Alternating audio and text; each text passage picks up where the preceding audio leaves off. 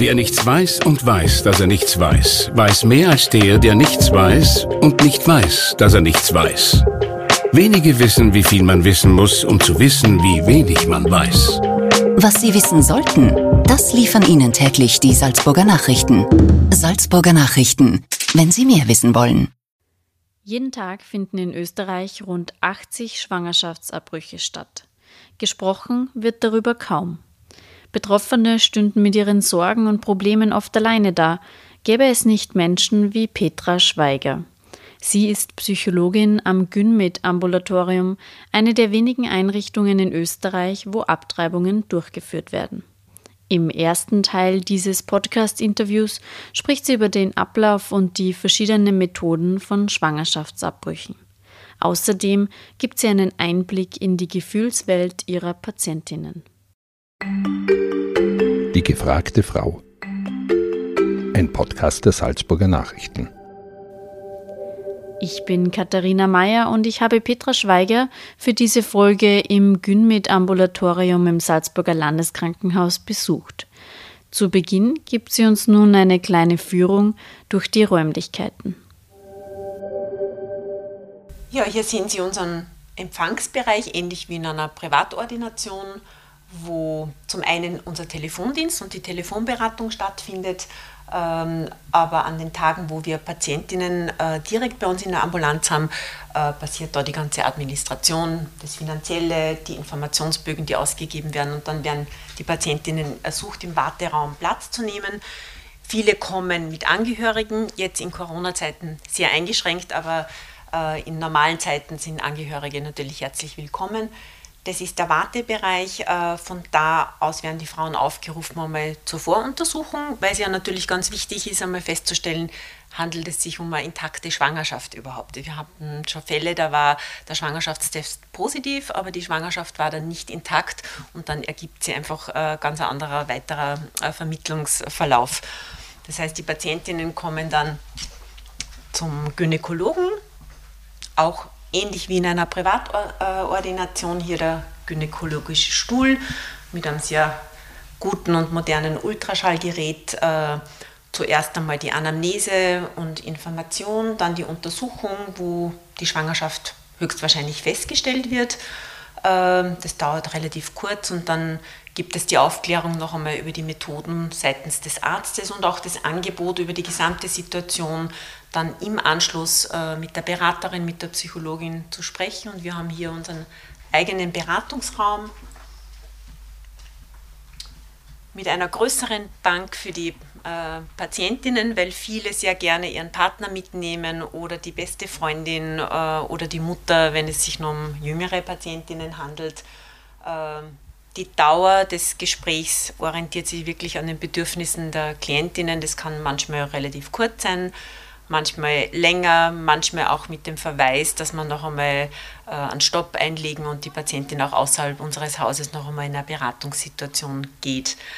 Am Tag des Eingriffs ist so, ähm, dass hier die Patientinnen in dem Beratungsraum noch einmal medikamentös vorbereitet werden, äh, auch die Zeit danach ausführlich besprochen wird. Also es erfolgt hier eine ausführliche Verhütungsberatung und auch die Information über ein paar Verhaltensmaßnahmen, was wichtig ist zu beachten, eben dass man äh, Intimhygiene beachtet, beziehungsweise mal nicht schwimmen geht und auch keinen Sex hat in den ersten zwei Tagen nach dem Eingriff. Ähm, und am Tag des Eingriffs bekommt jede Patientin in unserem Bettenraum ein eigenes Bett zugeteilt für meistens ein, zwei Stunden, äh, wo sie persönliche Sachen in einem kleinen Kästchen versperren kann und sich so eine äh, Zweierkabine teilt mit einer anderen Patientin. Und da ergeben sich manchmal auch sehr rührende und unterstützende Gespräche unter den Patientinnen. Wir haben hier auch ein großes Badezimmer und dann werden die Patientinnen aufgerufen und von der Krankenschwester, von der OB-Schwester abgeholt und kommen erneut in den Behandlungsraum auf den gleichen Günststuhl, den sie von der Voruntersuchung schon kennen.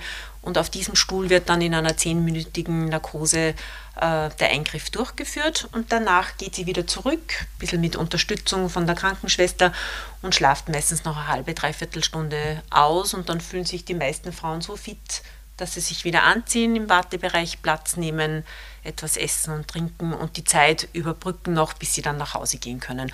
Durchschnittlich sind unsere Patientinnen so dreieinhalb Stunden bei uns und wenn sie und die Ambulanz verlassen, sind sie wirklich fit und kein Mensch würde ihnen anmerken, dass sie einen gynäkologischen Eingriff gehabt haben.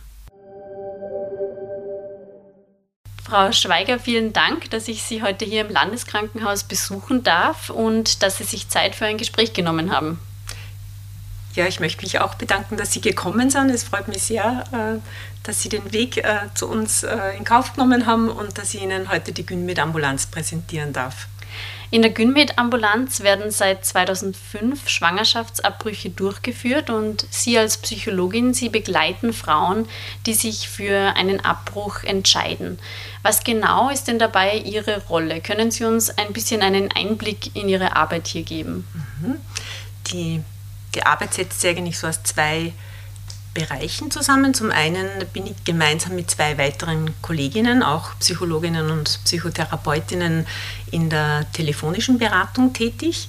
Das heißt, es war uns von Anfang an ganz wichtig, mit jeder Frau, die mit der Gynmed-Ambulanz Kontakt aufnimmt, äh, gleich ein ausführlicheres Gespräch zu führen, wie die Entscheidung ist, wie die Situation ist, äh, was sie genau braucht, äh, wie die Umstände sind das heißt, wir machen ausführlich äh, telefonische Anamnese äh, und klären einmal im Vorfeld ab, äh, gibt es überhaupt eine gesicherte ungewollte Schwangerschaft und ist die Entscheidung zum Abbruch schon gefallen. Weil wenn diese noch sehr unsicher ist, dann empfehlen wir immer auch im Außen eine Beratung wahrzunehmen. Wir wollen das ganz bewusst trennen, dass die Frauen unabhängig von unserer Einrichtung für sich die Entscheidung treffen. Und da kooperieren wir mit psychologischen Einrichtungen, die wirklich eine ergebnisoffene, äh, wertfreie Beratung hier in Salzburg anbieten, äh, wie etwa das äh, Frauengesundheitszentrum Salzburg oder die Sexualberatungsstelle in Salzburg. Und wenn die Frauen dann wirklich äh, entschieden sind, den Abbruch durchführen zu lassen, äh, dann sprechen wir erst einmal über die Terminvergabe und über die Methoden, die möglich sind. Äh, und es kommt dann so zu einer ersten Terminvereinbarung und hier beginnt dann sozusagen der zweite Bereich unserer Tätigkeiten, dass wir drei Psychologinnen äh, mit jeder Patientin hier Kontakt aufnehmen und unsere äh, Beratung anbieten, die, vor, die nach der Voruntersuchung beim Gynäkologen ähm, sich für das weitere Prozedere äh, wirklich entschieden hat. Und unsere Einstiegsfrage ist meistens die, äh, wie geht es Ihnen mit der Entscheidung?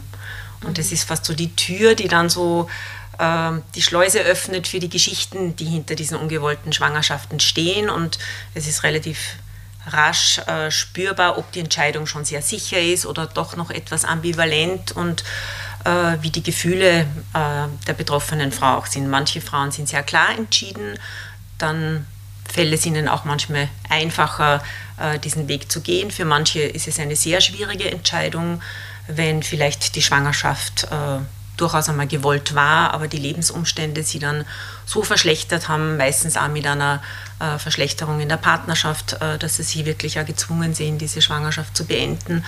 Ähm, und wir versuchen alles, um den Ablauf äh, für die Frauen so angenehm äh, wie möglich zu machen, äh, ihnen auch alle Fragen zu beantworten, die so im Kopf herumgehen. Vor allem auch die entscheidende Frage, kann ich danach wieder ein Kind bekommen? Mhm. Ähm, Kommt sicher oft diese Frage. Wie, genau, mhm. wie, wie, wie wird dann meine psychische Befindlichkeit sein? Werde ich ein Leben lang unter diesem äh, äh, Schwangerschaftsabbruch leiden? Und da gibt es auch viel Aufklärungsarbeit und die Frauen sind da sehr dankbar dafür, wenn sie so unseren Erfahrungshintergrund mitbekommen, äh, der natürlich auch geprägt ist von vielen wissenschaftlichen Erkenntnissen. Wir haben uns da sehr gut fortgebildet, fortgebildet und können wirklich gut Auskunft darüber äh, geben, was so auf die Frauen zukommt. Und im Wesentlichen ist es so, dass wenn die Entscheidung wirklich sehr klar ist und in einem ähm, offenen äh, Umfeld getroffen worden ist, wo es auch soziale Akzeptanz für diese Entscheidung gibt.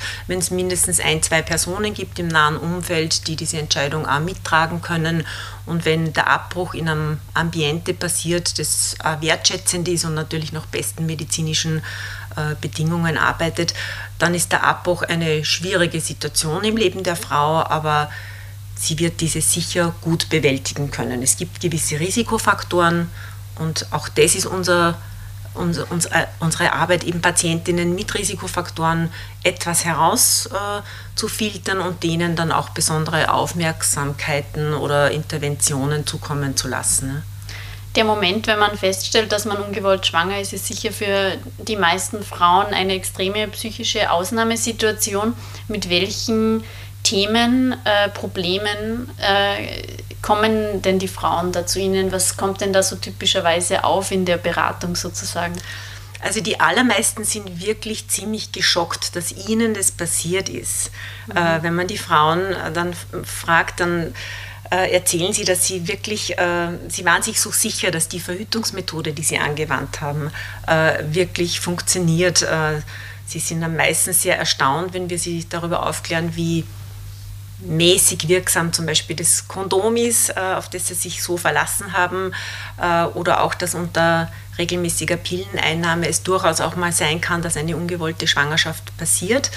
Ähm, also dieses Entsetzen oder dieser Schrecken darüber, dass ihnen das passiert ist, äh, ist einmal so ganz vordergründiges Thema. Ganz massive Schuldgefühle natürlich auch. Viele Frauen sagen, ich hätte nie geglaubt, äh, dass ich mich dann einmal dafür entscheiden muss in meiner jetzigen Lebenssituation, weil es mhm. einfach nicht anders geht, weil die Partnerschaft sehr schwierig ist, weil die Familienplanung schon wirklich komplett abgeschlossen ist.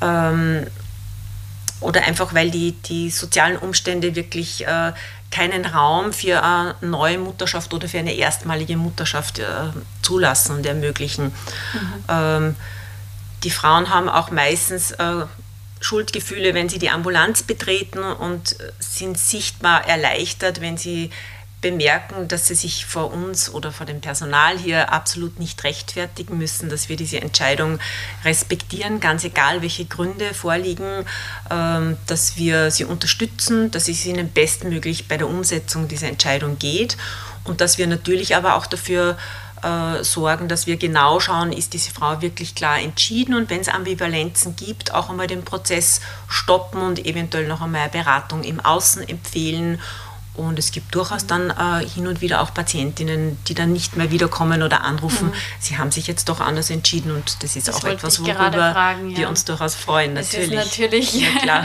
eh klar. Also das, Sie haben zwar gesagt, eben am, der Entschluss sollte schon mehr oder weniger feststehen und Sie wollen eben nicht, äh, dass die Frauen in eine Richtung gedrängt werden. Deswegen ist die erste Beratung meistens gar nicht hier, sondern schon außerhalb, wenn sie sich noch nicht sicher sind, oder? es ist so, dass das gar nicht so viele Frauen brauchen. Also man, man glaubt äh, vielleicht immer, dass jede Frau, die ungewollt schwanger ist, unbedingt eine Beratung braucht. Unsere Erfahrung ist die, äh, dass nur sehr wenige Frauen wirklich eine Beratung brauchen. Äh, die meisten besprechen sich in ihrem sozialen Umfeld wie bei anderen schwierigen Lebensentscheidungen auch. Und Gelegentlich kommt es aber dann doch vor, dass eine Frau am Telefon angibt, sie ist schon sehr, sehr klar entschieden und in der Situation nach der Voruntersuchung äh, es aber dann doch rasch spürbar wird, da gibt es noch ganz viele Unsicherheiten. Ja. Dann schauen wir uns meistens gemeinsam an, wie viel Zeit für die Entscheidung noch bleibt äh, und entschleunigen grundsätzlich diesen Prozess einmal. Ja. Ähm, eine psychologische Beratung ist aber nicht verpflichtend sozusagen, jetzt irgendwie gesetzlich oder so. Es ist immer freiwillig. Ähm, die psychologische Beratung ist absolut nicht verpflichtend. Äh, das Gesetz äh, sieht vor, dass eine Beratung vor dem Abbruch äh, vorgenommen werden muss. Das Gesetz bezieht sich aber eher auf die medizinisch-ärztliche Aufklärung und Beratung. Die psychologische Beratung ist sozusagen ein ein Angebot, ein zusätzliches. Die Frauen äh, nehmen es aber zu 99,9 Prozent gerne an, weil es immer irgendeine Form von Bereicherung und Entlastung für sie ist. Äh, und oft einmal, das ist auch das Interessante, äh, offenbaren sich auch ganz andere Themen noch rund um diese ungewollte Schwangerschaften, eben indem Frauen ihre Beziehungsprobleme ähm, schildern, auch ihre Gewalterfahrungen ähm, oder es plötzlich zutage kommt, dass die ungewollte Schwangerschaft aufgrund häufigen Erbrechens ähm, entstanden ist. Äh, sie ja mit der Pille verhütet haben, häufig erbrochen, weil sie zum Beispiel eine Essstörung haben und dadurch sind sie ungewollt schwanger geworden. Mhm. Und in solchen Situationen können wir auch so zusätzliche Thematiken aufgreifen oder Suchterkrankungen beispielsweise und dann durchaus die nächsten Schritte und kompetenten Weitervermittlungen von der Klinik aus in den niedergelassenen Bereich äh, mhm. vermitteln. Und wie läuft das dann äh, ganz praktisch ab? Also findet die Beratung statt und unmittelbar danach äh, geht es dann weiter mit der Behandlung oder macht man sich dann noch einen extra Termin aus? Wie kann man sich das vorstellen als äh, Patientin? Ja, es ist so, dass äh, die Gynmed-Ambulanz hier in Salzburg im, im Universitätsklinikum immer am Freitag am Nachmittag geöffnet hat für die Voruntersuchungen. Wir nehmen uns da wirklich für jede Patientin ausführlich Zeit und nach einer ärztlichen Aufklärung und ärztlichen Voruntersuchung äh, gibt es eben auch das Beratungsgespräch bei der Psychologin. Ähm, und dann äh, wird noch einmal geschaut, ist die Entscheidung wirklich äh, definitiv und dann gibt es am nächsten Tag die Möglichkeit, zum chirurgischen Abbruch zu kommen. Oder für Frauen, die sich für den medikamentösen Abbruch entscheiden, gibt es eben auch die Möglichkeit, unmittelbar nach der ärztlichen äh, Untersuchung ähm, die ersten Tabletten im Rahmen des medikamentösen Abbruchs einzunehmen. Äh, und die Folgetabletten äh, nehmen die Frauen dann selbstständig zu Hause ein und kommen dann erst eine Woche später wieder zur Kontrolluntersuchung. Und manchmal gibt es auch noch Verläufe, die werden eben nach dieser ersten Voruntersuchung am Freitag etwas eingebremst und wir suchen einen Termin erst in zwei Wochen und empfehlen zwischenzeitlich noch einmal in eine niedergelassene Einrichtung zu gehen, ähm, um wirklich so eine klassische Schwangerschaftskonfliktberatung noch einmal durchzuführen mhm. und ähm, vermitteln der Frau, dass ihr der, äh, der, Termin wirklich reserviert bleibt und sie uns einfach informieren soll, ob sie ihn dann wahrnimmt oder ob sie sich anderweitig entschieden hat. Also dass auch kein Druck sozusagen auf, ausgeübt wird Druck. auf die Frauen. Ja? Ähm, Sie haben es jetzt schon ein bisschen angesprochen, die medikamentöse Abtreibung und der chirurgische Eingriff. Können Sie das erklären, welche Möglichkeiten, welche Methoden es gibt und wie sich die im Ablauf ein bisschen unterscheiden? Also wir haben in der Gynmed-Ambulanz in Salzburg von Anfang an alle drei Methoden äh, des Schwangerschaftsabbruchs angeboten und auch äh, zu den gleichen Kosten, weil wir nicht wollten, dass der Preis ein Entscheidungskriterium für die Methode ist. Das heißt, wir bieten an den chirurgischen Abbruch äh, in Vollnarkose oder Lokalanästhesie bis maximal in die 14. Schwangerschaftswoche ähm, und den medikamentösen Abbruch bis zur vollendeten 9. Schwangerschaftswoche. Ähm, und informieren natürlich auch schon am Telefon die Patientinnen sehr ausführlich über die Vor- und Nachteile der einzelnen Methoden. Wenn es jetzt keinen medizinischen Grund gibt, äh, eine Methode äh, nicht anwenden zu können, dann ist es grundsätzlich die Entscheidung der Patientin, ähm, was sie selber lieber möchte. Äh, nur die Patientin muss wissen, was auf sie zukommt, weil der medikamentöse Abbruch beispielsweise nicht nur die Einnahme einer Tablette ist. Das klingt oft so einfach, sondern es ist auch ein längerer Prozess. Also die Patientin muss sich darauf einstellen, dass sie zumindest einen Nachmittag mit den Nebenwirkungen auch konfrontiert ist, dass sie wahrscheinlich mehr Schmerzen und mehr Blutungen hat wie beim äh, chirurgischen Eingriff. Äh, und sie erlebt natürlich den Prozess des Abbruchs sehr bewusst mit. Das kann eine Erleichterung sein, weil manche Frauen sagen, es war nicht so schlimm, wie ich es mir vorgestellt habe. Aber es gibt durchaus Patientinnen mit beispielsweise psychischen oder psychiatrischen Vorerkrankungen, für die das Aushalten eines Prozesses, den sie äh, körperlich nicht unter Kontrolle haben, weil sie nicht wissen, wie stark wird die Blutung, wie stark werden die Schmerzen, wie lange wird es wirklich dauern. Ähm, für die ist diese Methode nicht so geeignet, weil es einfach über die Maßen auch Ängste äh, aktivieren würde. Das heißt, wir schauen genau, äh, ist die Patientin von der Persönlichkeitsstruktur her gut für die Methode geeignet. Es sollte unserer Ansicht nach keine sehr junge Patientin sein, ähm, denn es ist einfach mit Schmerzen, mit stärkeren Blutungen und Nebenwirkungen verbunden. Und die Frage ist, ob einer sehr jungen Patientin das auch so zuzumuten ist oder ob es nicht besser ist, dass sie kurz für zehn Minuten sich einer Vollnarkose unterzieht und wirklich dann schmerzfrei äh, aufwacht und weiß, äh, die, das Prozedere ist auch wirklich äh, vorüber.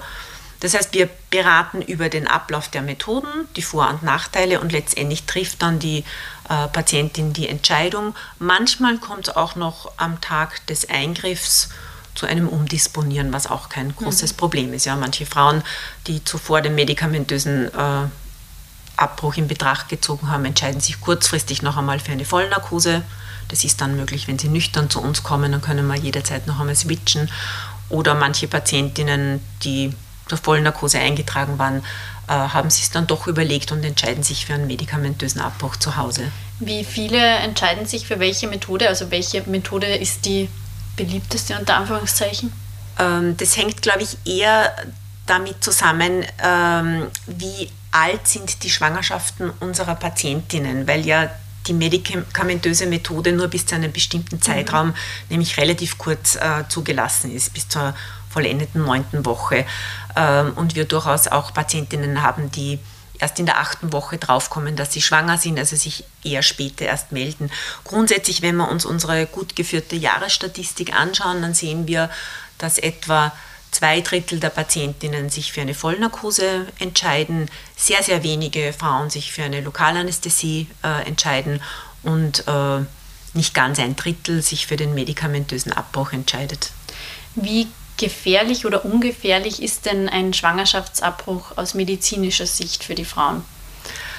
Ähm, dazu muss man wissen, dass eine Curettage, also die Methode eines chirurgischen Schwangerschaftsabbruchs, die weltweit häufigste gynäkologische Eingriffsmethode ist. Ja. Ähm, das heißt, es wird unglaublich oft durchgeführt, schon seit sehr, sehr langer Zeit. Äh, und äh, die Ärzte, die Kuretagen durchführen, haben meist sehr viel Erfahrung. Ähm, das, was passieren kann bei ungeübten äh, Ärzten wäre, ähm, was am meisten gefürchtet ist, dass eine Perforation des Uterus passiert. Der Uterus ist sehr weich, also die Gebärmutter ist sehr weich, wenn eine Frau schwanger ist. Und äh, bei der Saugküretage wird mit einem Kunststoffröhrchen in die Gebärmutter äh, eingedrungen und es kann sein, dass wenn es nicht unter Ultraschall gut kontrolliert wird, äh, dass die Gebärmutter perforiert oder, oder verletzt wird. Das ist extremst selten bei erfahrenen Ärzten, aber das ist eine äh, der gefürchteten Nebenwirkungen sozusagen. Ja. ja, viele Frauen haben eben Angst, haben wir eh schon vorher geredet, nicht mehr schwanger werden zu können. Danach. Genau, und diese Angst kommt eigentlich so aus den Erfahrungen äh, oder aus, aus früheren Zeiten, wo viele Schwangerschaftsabbrüche ja illegal äh, durchgeführt worden äh, sind und die Frauen sich selbst verletzt haben. Und dann kam es natürlich zu Verwachsungen und Entzündungen und aufgrund dessen wurden dann vielleicht auch die Eileiter verklebt und äh, die Frau war dann wirklich unfruchtbar.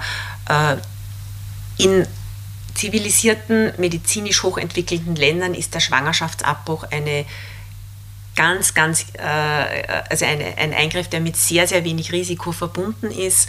Und mit Sicherheit ist den Frauen zu vermitteln, dass sie nach dem Abbruch sicher wieder fruchtbar sind und dass sie gleich unmittelbar nach dem Schwangerschaftsabbruch mit einer wirksamen Verhütung starten sollen, weil sonst kann es ihnen passieren, dass sie sehr rasch wieder ungewollt schwanger werden. Und das ist auch Teil der Beratung hier. Das ist natürlich auch Teil der Beratung, weil natürlich manche Frauen glauben, okay, jetzt habe ich den Abbruch gemacht, der Körper braucht vielleicht jetzt zwei, drei Monate, bis er sich wieder darauf einstellt, dass ich einen regelmäßigen Zyklus bekomme, dass ich meinen Eisprung habe und wieder schwanger werden kann. So ist es nicht. Sie haben unmittelbar nach einem Abbruch, äh, zwei, drei Wochen danach wieder den nächsten Eisprung und die Patientin kann sofort äh, wieder schwanger werden.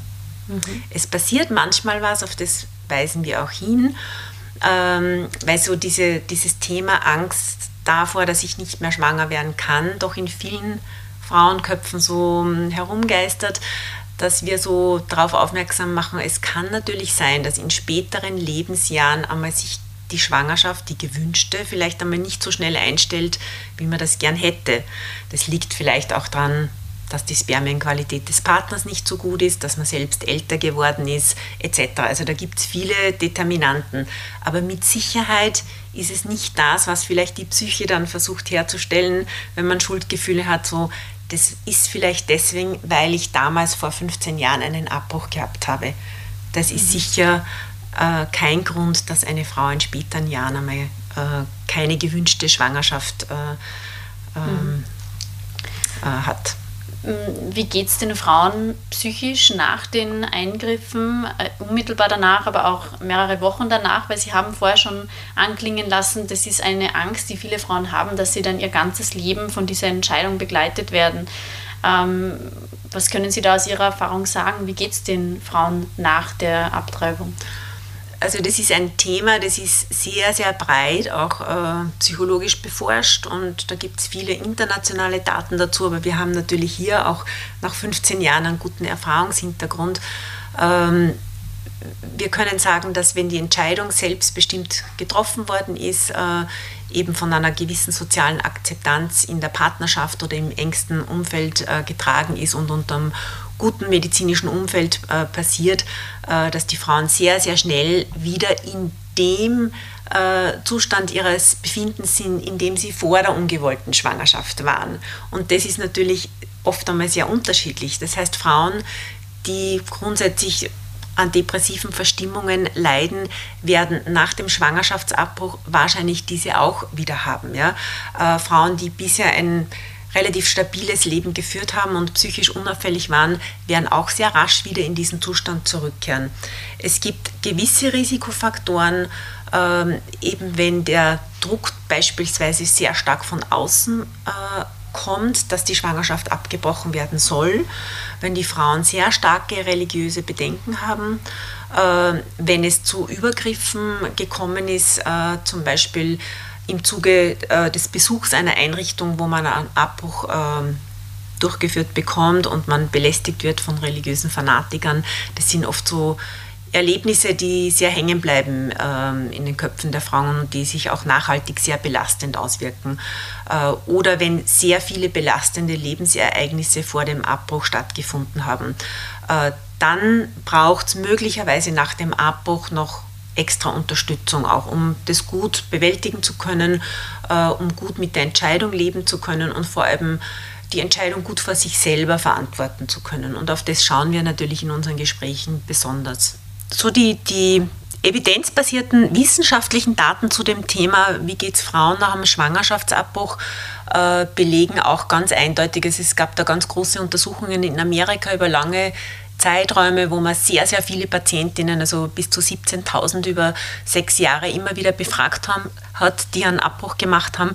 Und letztendlich war das Ergebnis, dass äh, 95 bis 98 Prozent der damaligen Patientinnen gesagt haben, sie hätten äh, Sie haben die richtige Wahl getroffen, es war die richtige Entscheidung und Sie würden in einer ähnlichen Situation auch wieder so entscheiden. Das heißt nicht, dass Sie nicht traurig gewesen sind, dass Sie manchmal daran gedacht haben, äh, was wäre, wenn, äh, dass sie den Verlust äh, verabschiedet haben, aber grundsätzlich war die Entscheidung stimmig und das sind, glaube ich, mhm. ganz klare Aussagen. Ähm, diese Angst, dass die Frauen ein Leben lang unter dem ähm, Abbruch leiden, das ist auch so etwas, was religiöse Fanatiker oder Abtreibungsgegner sehr geschürt haben. In dem Moment, wo gesetzlich die Situation klar war, äh, im Rahmen der Fristenlösung ist der Schwangerschaftsabbruch erlaubt, ist man dann auch mit anderen Argumenten gekommen, um den Frauen etwas mehr Angst zu machen und die Situation etwas bedrohlicher zu machen, als sie eigentlich ist. Also wenn wir uns vorstellen, was in einem Frauenleben alles so passiert, an Schicksalsschlägen, an Verlusten, an schwierigen Situationen, dann ist der Schwangerschaftsabbruch ein Teil davon, aber es gibt auch andere ähm, äh, sehr schmerzvolle Erlebnisse, um die man sich vielleicht gesellschaftlich weit weniger Sorgen macht, als wie um das, wie geht es Frauen nach dem Abbruch. Das war der erste Teil des Interviews mit Petra Schweiger. Der zweite erscheint dann in einer Woche. Darin wird es vor allem um gesellschaftliche und ethische Fragen gehen. Außerdem sprechen wir über die Situation in anderen Ländern und die Streitfrage, ob Abtreibungen von der Krankenkasse bezahlt werden sollen. Ich freue mich, wenn ihr auch dann wieder dabei seid und verabschiede mich heute von dieser Folge der gefragten Frau. Das war ein Podcast der Salzburger Nachrichten. Redaktion Katharina Mayer und Sabrina Klaas. Wenn Sie mehr wissen wollen, finden Sie uns im Internet unter www.sn.at.